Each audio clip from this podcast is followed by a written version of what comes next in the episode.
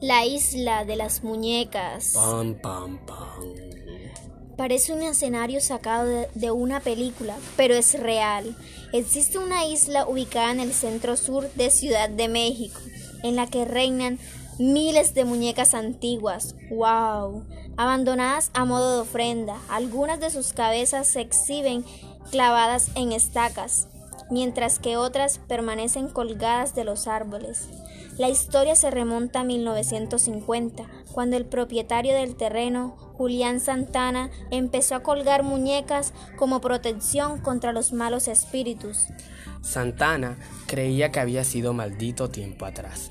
Había encontrado el cuerpo de una joven que había fallecido ahogada a orilla de los terrenos del hombre.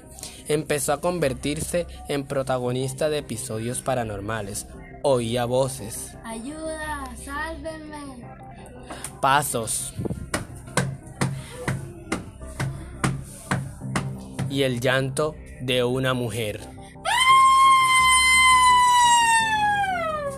Por lo que decidió colocar muñecas por la isla para ahuyentar el arma de la chica.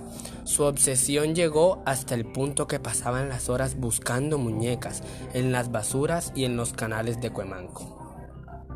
Santana falleció en 2001 cuando se encontraba a orillas del río, justo después de comentarle a su sobrino que una sirena quería llevárselo. Ahora el lugar se ha convertido en un sitio turístico y las autoridades de la región se plantean crear un museo para conservar las muñecas.